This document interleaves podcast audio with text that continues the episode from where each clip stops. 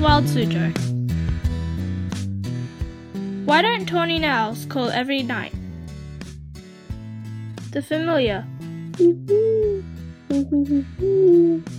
of the male tawny owl, which is often answered by the female's keewik, is typically heard from late summer to February.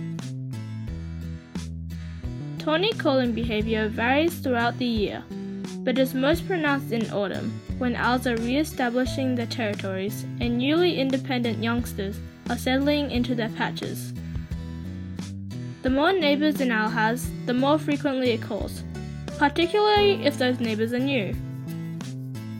This demonstrates that the owls can recognize other birds on the basis of their call structure.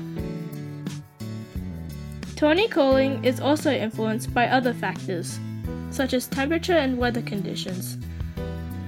Some years ago, a research was conducted for the behavior using data collected by a network of 3,500 citizen science across the UK. It was discovered that the birds were more likely to call on warmer evenings and when a greater proportion of the moon was visible. Moon phase has been linked to activity in other nocturnal birds too. The tawnies were less vocal on cloudy nights, and there were also strong seasonal patterns. For Wild Suzhou, I'm Sienna. Thanks for listening and see you next time.